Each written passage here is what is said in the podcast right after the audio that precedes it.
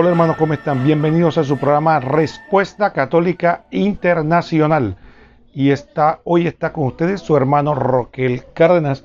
Y eh, hoy tenemos un tema muy interesante, un tema mariano. Pero antes de continuar, vamos a pedirle a todos que nos pongamos en la presencia de Dios. En el nombre del Padre, del Hijo y del Espíritu Santo. Amén. Padre nuestro que estás en el cielo, santificado sea tu nombre. Venga a nosotros tu reino. Hágase tu voluntad en la tierra como en el cielo. Danos hoy nuestro pan de cada día. Perdona nuestras ofensas, como también nosotros perdonamos a los que nos ofenden. No nos deje caer en la tentación y líbranos del mal. Amén. Dios te salve María, llena eres de gracia, el Señor es contigo. Bendita tú eres entre todas las mujeres, y bendito es el fruto de tu vientre Jesús. Santa María, Madre de Dios, ruega por nosotros pecadores, ahora y en la hora de nuestra muerte. Amén. Gloria al Padre y al Hijo y al Espíritu Santo, como era en el principio, ahora y siempre, por los siglos de los siglos. Amén. nombre del Padre, del Hijo del Espíritu Santo. Amén. Muy bien, hermanos. También queríamos proceder a darle eh, algunas aclaraciones. Como saben, estamos en la epidemia del COVID-19 y debido a esto estamos manteniendo distanciamiento social. Así que continuamos con nuestra labor de evangelización en medio de las circunstancias del COVID-19. Así que pedimos disculpas y continuamos con el programa. Muy bien, entonces hoy vamos a tener un tema que es eh, interesante, que es el tema de la virginidad perpetua de María. Como saben, hermanos, este es uno de los dogmas más atacados por los hermanos no católicos. Pero antes de entrar en materia, quería recordarle a ustedes que los que deseen comunicarse con nosotros puede hacerlo por varios medios. Uno sería escribiéndonos al WhatsApp de Radio María Panamá al 66336087. 66336087. Si nos está escribiendo desde fuera de Panamá, puede agregarle el código 507. Recuerden, el código de Panamá es 507 y después 66 33 6087 para que nos escriban en WhatsApp. También los que deseen pueden unirse a nuestro canal de YouTube que se llama Academia de Formación Católica. También tenemos otro grupo en YouTube, eh, perdón, en Facebook que también se llama Academia de Formación Católica. Muy bien, continuamos con el tema que habíamos hablado de la virginidad perpetua de María. Como decíamos, eh, María no es virgen y punto. Eh, entonces, vamos a proceder a desgranar este dogma tan maravilloso de nuestra Madre la Virgen María. Es, este dogma de la virginidad perpetua de María se definió en el Concilio de Letrán en el año 649 después de Cristo. Allí se establece, María fue siempre virgen antes del parto, en el parto y después del parto. Algunas personas anticatólicas atacan esta enseñanza y se, van, se valen de ciertos pasajes bíblicos a lo que aplican una particular y errónea, por supuesto, interpretación. Veamos sus argumentos y los textos empleados. Por ejemplo, dicen que la Biblia enseña que Jesús tuvo hermanos, de acuerdo con los siguientes versículos. Todavía estaba hablando a la muchedumbre cuando su madre y sus hermanos se presentaron fuera y trataban de hablar de, con él. Mateo 12, 46 y 48. También eh, este texto y todavía hay otro texto que se usa eh, que donde se menciona eh, que los hermanos de Jesús. La respuesta a esto, primero tenemos que partir que se usa en la Biblia no tiene la misma connotación que tiene en nuestra cultura de hoy y en el idioma que estamos hablando que es el español. Hermano en la Biblia tiene mucho significado. Veamos. Uno, se refiere al hermano de sangre, obviamente. Dos, puede emplearse para indicar otros parentescos, tales como sobrino, primo, tío, etc. Como el siguiente ejemplo de la misma Biblia en el que el primero se afirma que Abraham es tío de Lot. Dice el texto lo siguiente. Tomó Abraham a Sarai su mujer y a Lot hijo de su hermano. Génesis 12.4. Entonces, efectivamente, si es hijo de su hermano, en nuestro lenguaje en español, idioma español sería el sobrino. Sin embargo, miren que la Biblia no le llama sobrino. Dice, por ejemplo, si buscamos un capítulo más adelante, específicamente en Génesis 13, 8, veremos cómo Abraham llama a Lot su hermano. Y dice así, dijo pues Abraham a Lot, no haya disputa entre nosotros, ni entre mis pastores y, tus pastores, pues somos hermanos. Otro ejemplo de la, la, palabra hermano también se usa para referirse a compatriota, compatriota por, perdón, por ejemplo, en Deuteronomio 23.8 eh, nos dice así, no tendrás por abominable al indumeo, porque es tu hermano. También este, este connotación de hermano como hijo de una misma nación se aplica en Jeremías 34.9. Además se refiere a personas que no tienen ningún vínculo. Girán, rey de Tiro, se queja de Salomón, rey de Israel dice en 1 Reyes 9:13 y también en 1 Reyes, eh, perdón, 9:13 y también 20 del 30 al 32 de 1 Reyes. ¿Qué ciudades son estas que me has entregado, hermano mío? Entonces de esta manera vemos que la palabra hermano también se usa en un sentido coloquial, como también hoy día en español también se le llama a veces de manera coloquial a un amigo, mi hermano. Y también la palabra hermano se emplea para referirse a un socio. Por ejemplo, en Amós 1 del 9 a Dios dice así, por haber entregado poblaciones enteras de cautivos de Edom sin acordarse de la alianza entre hermanos. ¿Por qué se utiliza este término para tantos casos? Por cultura. Así era la cultura hebrea de la época. También tenían frases como el hijo de la hermana de mi padre, y en otros casos, como el siguiente texto. En el Salmo 69, versículo 8 dice lo siguiente, a mis hermanos resulta un extraño, un desconocido a los hijos de mi madre. Observe detenidamente el siguiente texto, este texto. Mire cómo llama. Primero, a mis hermanos resulta un extraño y a los hijos de mi madre. ¿Por qué hace esa distinción? si los hijos de su madre son sus hermanos también, porque efectivamente esos hermanos que se está refiriendo son probablemente los compatriotas, los mismos o los miembros de su misma tribu, y los hijos de su madre es para decir que también sus parientes, los hijos de su madre, también los desprecian. Interesante para que veamos que no tiene un solo sentido como muchos le quieren dar. Ahora, quisiera que observáramos con detenimiento otro texto de San Pablo, de esta vez la carta a los Corintios, que dice lo siguiente, porque les transmití en primer lugar lo que a mi vez recibí, que Cristo murió por nuestros pecados, según la Escritura, que fue sepultado y que resucitó al tercer día, según la Escritura, que se apareció a Cefas y luego a los doce, después se apareció a más de 500 hermanos a la vez. Si tomáramos este texto de manera literal, como algunos hermanos pretenden, veríamos con toda propiedad que no es más que una exageración, porque fundamentalmente estaría hablando de que Jesús se le apareció a más de 500 de sus hermanos. ¿Cómo es posible que pueda tener Jesús 500 hermanos carnales? Esto no es posible. Entonces, efectivamente ahí vemos que la palabra hermanos de Jesús o hermanos se refiere, por lo menos en 1 Corintios 15, del 3 al 6, a los hermanos de la iglesia, los nuevos creyentes. Y también en el caso de que nos ocupa, que se habla de los hermanos de Jesús en el Evangelio, se refiere fundamentalmente a parientes que, eh, que no eran hijos de la Virgen María. Por ejemplo, en el libro de los Hechos de los Apóstoles se nos muestra con claridad diáfana que estos hermanos eran un grupo distinto a la Virgen María en cuanto a la consanguinidad. Veamos.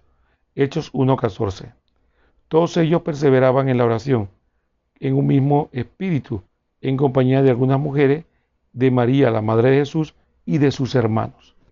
¿Qué dicen? Hace la acotación de María, la Madre de Jesús, y de sus hermanos. Porque efectivamente los hermanos de Jesús no son los hijos de María. Siempre se habla de los hermanos de Jesús.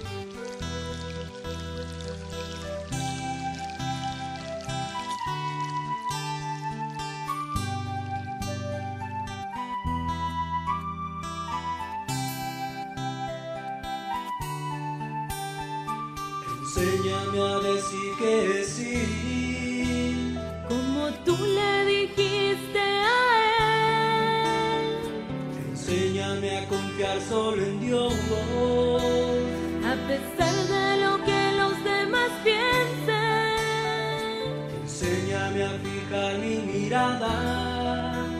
importando las circunstancias, enséñame a interceder.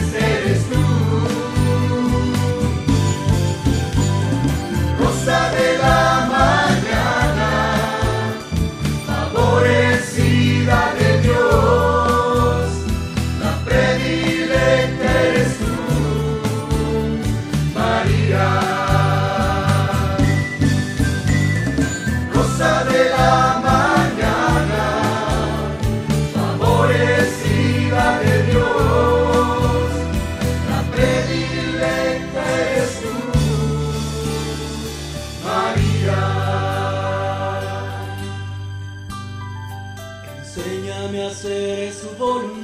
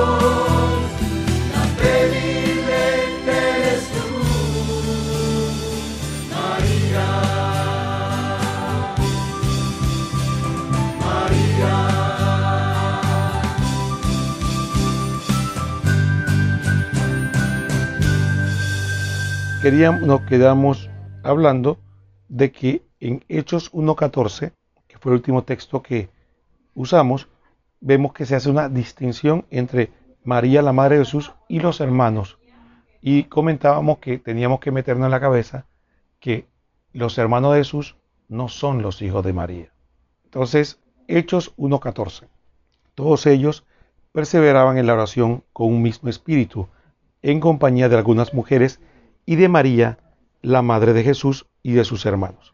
Ahora, en, si apreciamos el texto, se afirma claramente que la Virgen María es la madre de Jesús. No menciona que sea la madre de nadie más. Curiosamente, allí se encontraban sus hermanos, pero San Lucas lo describe separado, cuando por un lado dice la madre de Jesús y por otro lado sus hermanos. Cuando el ángel Gabriel, recordemos el momento de la anunciación, se aparece a la Virgen, ella le pregunta, ¿cómo será esto pues, que no conozco varón. Lucas 1.34. La sorpresa de María está en que ella pensaba permanecer virgen y el ángel Gabriel le dice que ella tendrá un hijo. ¿Cómo será esto? La Virgen María se extrañó porque quería ser virgen por amor al reino de los, de los cielos, como nos dice el Evangelio Mateo 19.2, porque hay eunucos que nacieron así del seno materno, y hay eunucos que fueron hechos tales por los hombres, y hay eunucos que se hicieron tales a sí mismos por el reino de los cielos. Quien puede entender, que entienda. Esto de eunucos, recordemos que se refiere a personas que eran privadas de sus miembros genitales para que no pudieran tener relaciones sexuales. De ahí Jesús usa esa figura de estas personas que dicen que hay eunucos que lo hacen los hombres, pero menciona una cosa importante, y hay eunucos que se hicieron tales a sí mismos por el reino de los cielos. O sea, personas que se privan de las relaciones sexuales, es decir, del matrimonio, que es la forma lícita de tener relaciones sexuales según la fe cristiana, por el reino de los cielos, es decir, para servir más cerca a Dios. Por otro lado, en ninguna parte de la Biblia se habla de los hijos de María. Solo de Jesús se afirma esto, es decir, el hijo de María, tal como se aprecia en Marcos 6.3, que ya hemos citado. Otro, otro aspecto muy importante que podemos destacar es eh, algunos pasajes de la Biblia que denotan de que Jesús no tenía hermanos. Por ejemplo, ¿recuerdan esa ocasión cuando Jesús se quedó eh, en Jerusalén mientras sus padres regresaban a Nazaret después de una peregrinación? Es interesante ver, primero, que la Virgen María eh, viajaba con José y solo con Jesús. No era costumbre de esa época que una madre abandonara a sus hijos más pequeños. Y eh, y tampoco que dejara nada de esos hijos con ninguna nana ni nada por el estilo. Entonces, eh, si la Virgen hubiera tenido otros hijos que hubieran sido obviamente más pequeños que Jesús, ella debía haberse quedado en casa cuidándolos, mientras José peregrinaba probablemente con Jesús, pero no aparece la pareja. Y en este texto, curiosamente, no se menciona en ningún momento ningunos otros hijos de María. Veamos que eh, nos dice Lucas 2, 41 al 51, donde no hay señal alguna de los otros supuestos niños. Ahora, este texto nos, nos lleva poderosamente la atención porque eso nos indica con claridad lo que hemos estado diciendo. Ahora, algunas personas dicen, pero, pero esos hermanos de Jesús, hasta los nombres de ellos aparecen. Entonces, efectivamente, eh, estos hermanos de Jesús, los nombres aparecen y vamos a tratar de en la Biblia aclarar cuáles son los nombres de los del texto que leímos, que es fundamentalmente que usan como referencia o, Marcos 6.3. Ahí en Marcos 6.3 aparecen los nombres eh, de unos hermanos de Jesús que dicen que son los hijos de María. ¿Quiénes son estas personas? Santiago, José, Judas y Simón. Pero, en primer lugar, San Mateo nos dice que el padre de Santiago es Alfeo, esposo de la otra María. También es padre de José. Por ejemplo, eso aparece en Mateo 10, 3, donde dice que Santiago, el hijo de Alfeo. Así que no puede ser el hijo de María, porque recordemos que el esposo de la Virgen es San José. Y también aquí vemos eh, que, se habla de otras Marías. Dice, estaban junto a la cruz de Jesús su madre y la hermana de su madre, María, mujer de Cleofás, y María Magdalena. Vemos que hay una María que es la madre de Jesús y hay otra María que es la mujer de Cleofás. En el Evangelio de Marcos se aclara la identidad de esta otra María aún más. Vemos que en Marcos 15:40 dice, había unas mujeres que miraban de lejos, entre ellas María Magdalena, María la madre de Santiago, el menor, de José y de Salomé. Marcos 15:40. Y ahí vemos entonces con claridad de que Santiago, esa María que miraba de lejos, que es y que son hijos de Alfeo, son Santiago, José y Salomé. Así que ahí tenemos descartados efectivamente a dos de las personas que dicen que son los hijos de María. También se aprecia que María, madre de Jesús, es hermana o prima de María, la mujer de Cleofás, como aparece en Mateo 27, 55 y 56, que dice así, había allí muchas mujeres, María Magdalena y María, madre de Santiago y de José, y la madre de los hijos de Zebedeo. Solo en el Evangelio de Juan, de San Juan, aparece la Virgen María.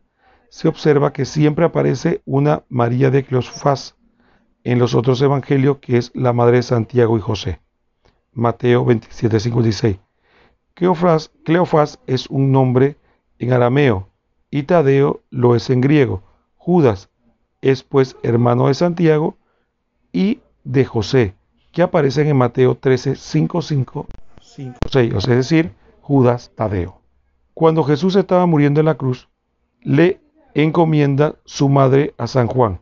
Dice a su madre, mujer, ahí tienes a tu hijo. Y luego al discípulo, ahí tienes a tu madre. Juan 19 del 26 al 27. Hecho que no tendría explicación alguna y sería inconcebible si hubiera otros hijos de ella, como lo expresa el texto de 1 eh, Timoteo 5:4.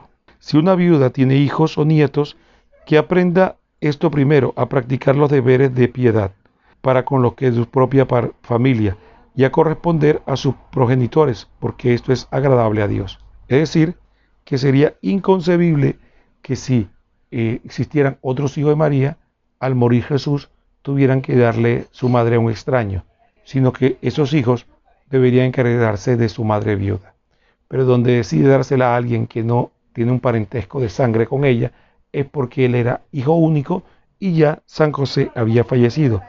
Y le da eso como, una, como una forma de que su madre tuviera un varón que la ayudara, la acompañara y velara por ella, que en este caso es San Juan.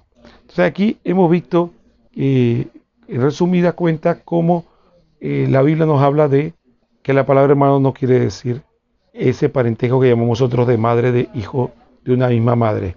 Segundo, también hemos visto que los nombres de los supuestos hermanos de Jesús quedan más que aclarados en la Biblia, como hemos visto en las explicaciones de que había una María, esposa de Cleofás, que son los padres ¿no? de eh, Santiago y de, de Santiago, José eh, y también de Judas. Entonces, de esta manera vemos que estos tres hermanos eh, son los hijos de Cleofás con esta María. Y que en la Biblia, reiteramos, solo se dice de la Virgen María como la madre de Jesús, de más nadie. Eso es un reto que hacemos nosotros y le pedimos a los hermanos no católicos que busquen en la Biblia un solo texto que hable de los hijos de María.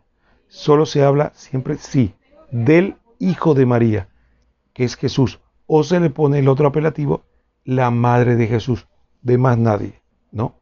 Entonces, efectivamente, entonces debemos tener muy en claro de que ese texto que habla de los hermanos de Jesús se refieren fundamentalmente a parientes. Muy bien, vamos a hacer la segunda pausa musical y después continuamos con el programa.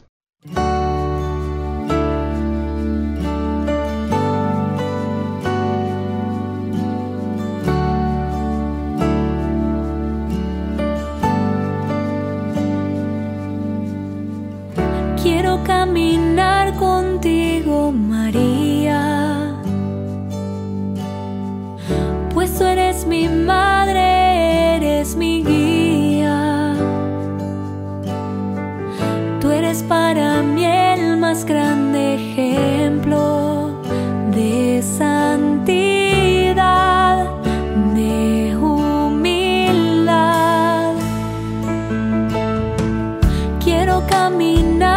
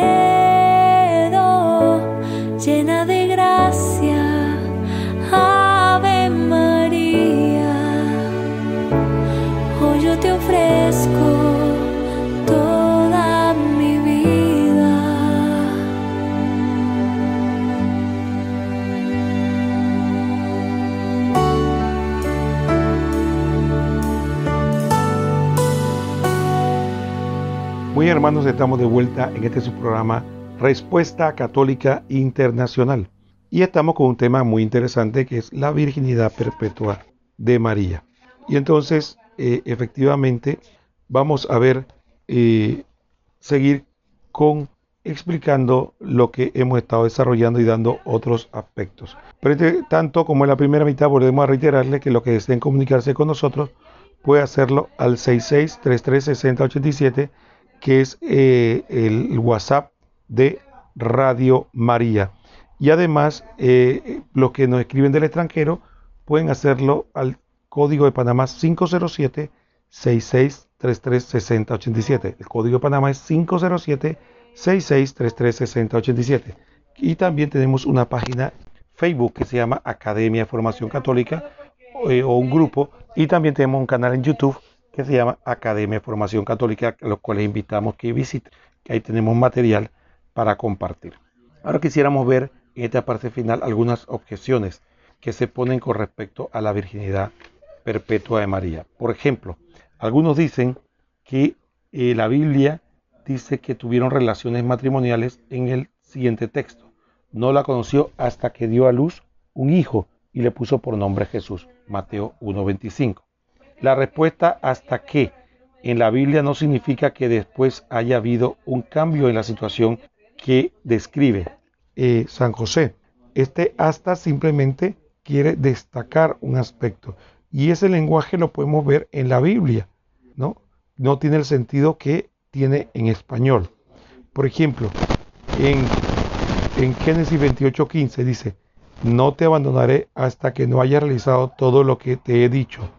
Lo que Dios le está diciendo, le está garantizando que va a estar con él durante ese tiempo, mientras él realiza lo que Dios le ha pedido. Eh, Mical, la hija de Saúl, que tu, no tuvo hijo hasta que murió.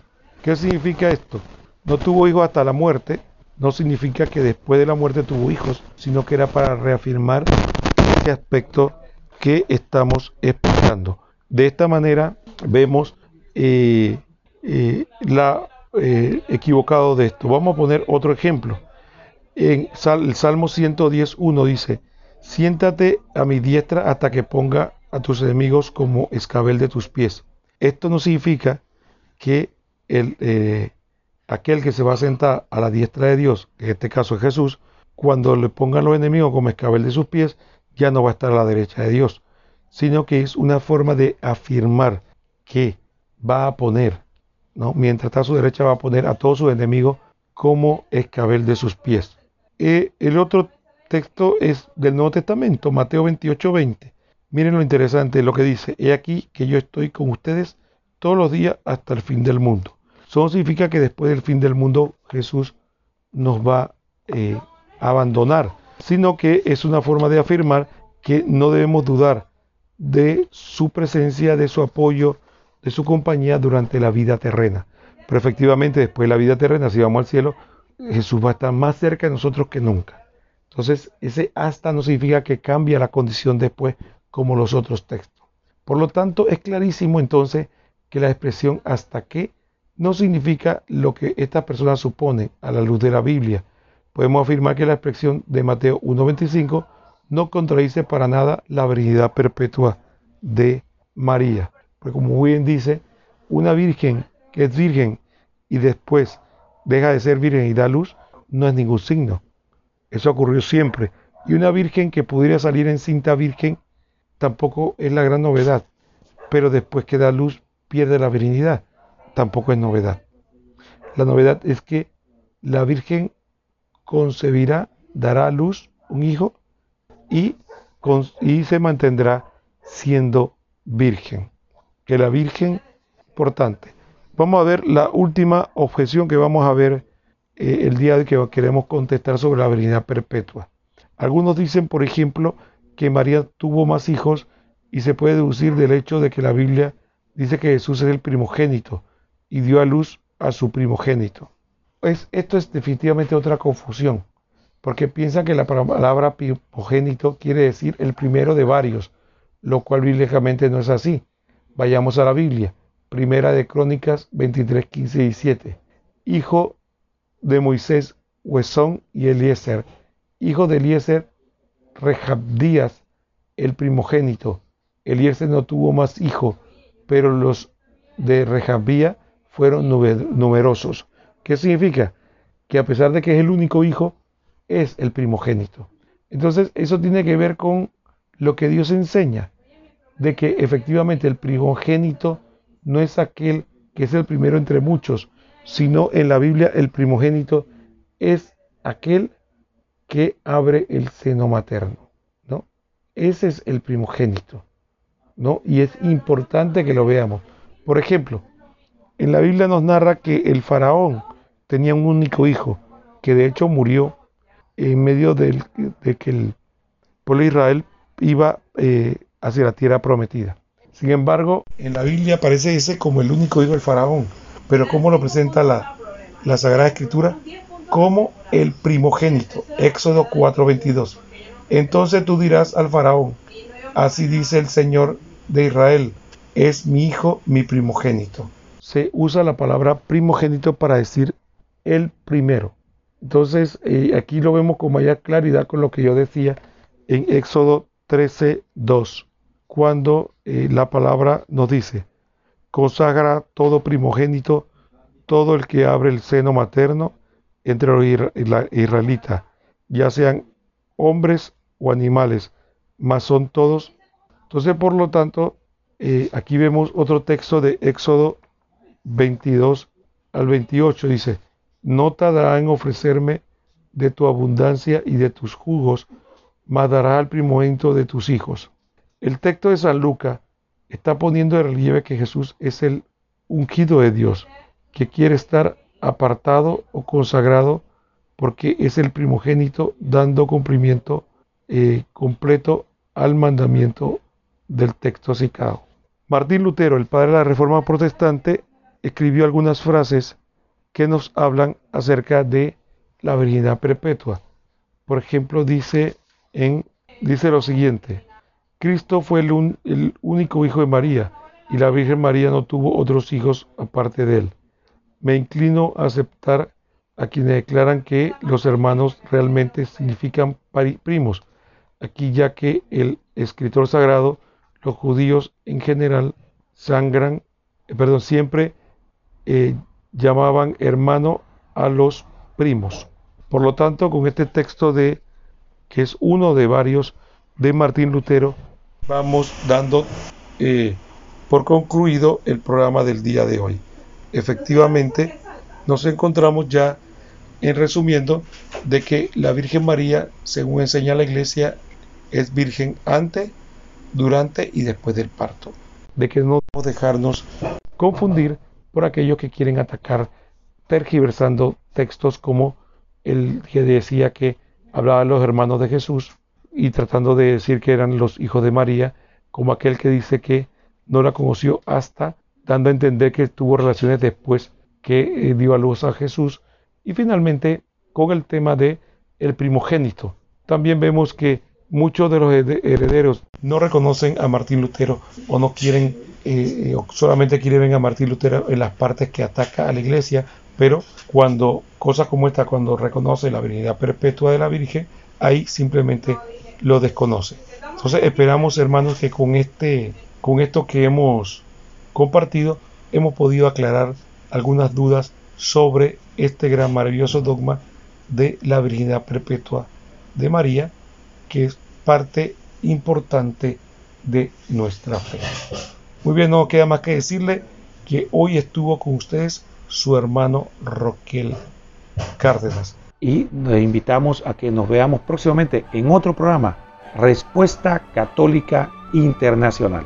Que el Señor los bendiga